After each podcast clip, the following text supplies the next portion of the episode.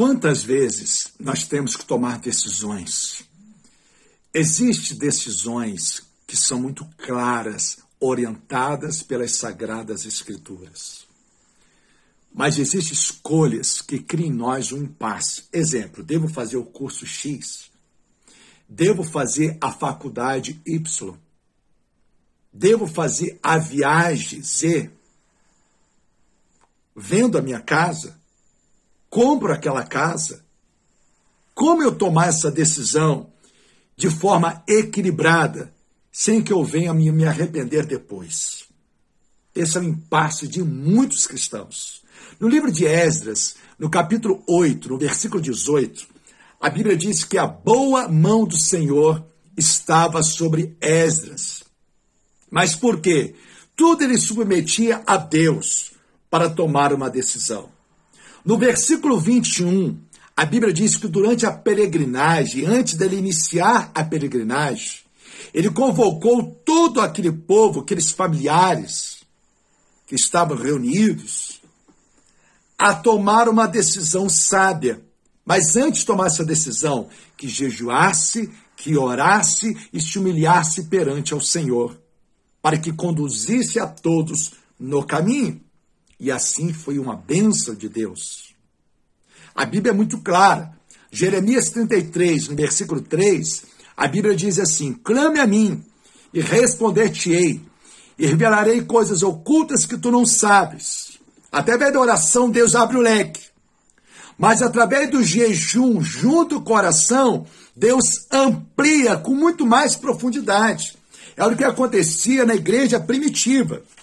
A Bíblia diz, por exemplo, lá no livro de Atos, no capítulo 13, no versículo 2, diz assim: E servindo eles ao Senhor, e jejuando, disse o Espírito Santo: Separai-me agora a Barnabé e a Saulo para a obra a que os tenho chamado. É muito interessante que a igreja primitiva, mesmo já no tempo da graça, nas suas grandes decisões, nas suas grandes escolhas, eles oravam e jejuavam. Eles submetiam a Deus uma decisão que era séria, que poderia mudar todo o contexto histórico do cristianismo. Quantos de nós, você que me ouve, eu também tenho decisões a tomar.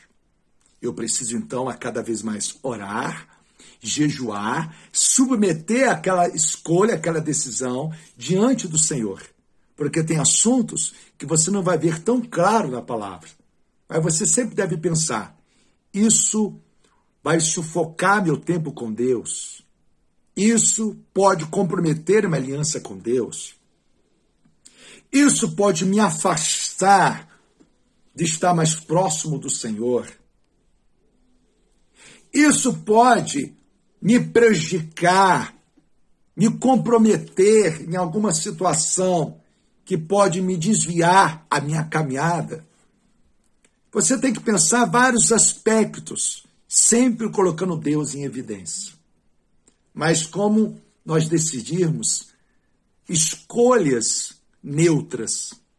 Venda da casa, faz uma faculdade, faz um curso ou não faz. Para isso, faça igual a essas. Jejua, coloca diante do Senhor. Pastor, eu jejuei, eu orei, mas eu ainda estou com dúvida, não sinto paz no coração. Então não faz. Não toma essa decisão. Se você não sentiu paz no coração, se você ainda tem dúvida no seu coração, é uma grande sinalização para que você não tome essa decisão. Porque quando você tem uma decisão que vem de Deus, a Bíblia fala que o Espírito Santo de Deus, ele não habita na confusão, ele clareia, ele ilumina. A Bíblia fala, povo que já viu trevas, viu uma forte luz. Você vai sentir paz interior. Então, se você precisa tomar decisão, você coloca diante do Senhor, faz como Esdras fazia, como a igreja primitiva fazia, como Paulo, na sua caminhada, ele fazia, ele ensina até a igreja de Corinto. A Bíblia fala que nós somos sacerdote real, povo de propriedade exclusiva de Deus, geração eleita. Olha, por exemplo, que ele ensina a igreja de Corinto.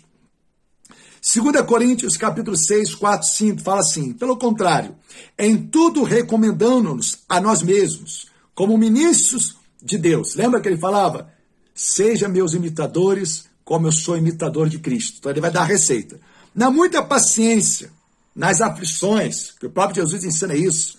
Tenha bom ânimo, não é isso? Que vence esse mundo é a nossa fé. Nas privações, nas angústias, esses últimos tempos, então, demais, né? Nos açoites, nas prisões, nos tumultos, nos trabalhos, nas vigílias e nos jejuns. O apóstolo Paulo já ensinando o povo a não esquecer do jejum. Não esqueça. E jejum não é só alimento. Jejum tudo aquilo que sobrecarrega a sua comunhão com Deus. Às vezes você tem que fazer um jejum de televisão. Às vezes você tem que fazer um jejum de redes sociais. A Bíblia fala: onde tiver seu coração, ali estará o seu tesouro. Onde tiver seu tesouro, ali estará o seu coração. Aquilo que você gasta mais tempo naquilo é que você precisa jejuar. De repente, uma televisão, de repente, uma série na Netflix, que você de repente pode estar viciado, estar descontrolado naquilo. De repente, é um jejum de ter mais tempo com Deus, você precisa se desvincular. Você precisa, às madrugadas, meia horinha com Deus. Jejum de tempo. Entregar um tempo maior para Deus. Não é sempre comida. Você vai ver que Daniel, ele se alimenta, só não come do manjar do rei, do rei mas come legume, bebe água, está comendo comida. Ele só não pega do excesso, dos manjares do mundo. E o mundo tem muitos manjares. Manjares que enganam. Hoje em dia tudo é workshop. Tudo é clica aqui, saiba mais. Hoje em dia tem muito disso, a gente sabe disso. E as pessoas estão com excesso de informação na mente.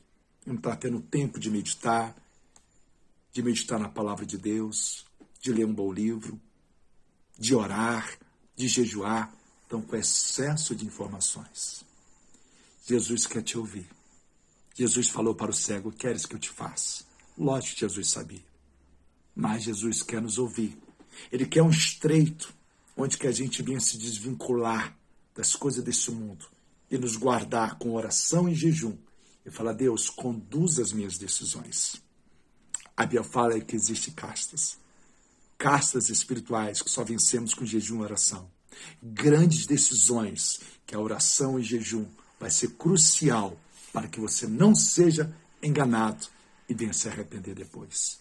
Pastor, eu tenho que tomar a decisão, mas estou tanta dúvida. Por favor, não toma a decisão quando você não sente paz no coração. Não toma uma decisão quando você não está sentindo segurança.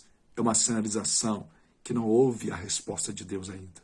Só tome a decisão quando você sentir paz no seu coração, depois de um propósito com Deus. Aí sim. Porque nesses últimos tempos temos que pedir muito discernimento a Deus. Se essa palavra falou com você, você passa para outras pessoas também. Ajuda aquelas pessoas que estão em paz, para que mais vidas sejam abençoadas. Fique na paz de Cristo. Um beijo no coração, em Cristo Jesus.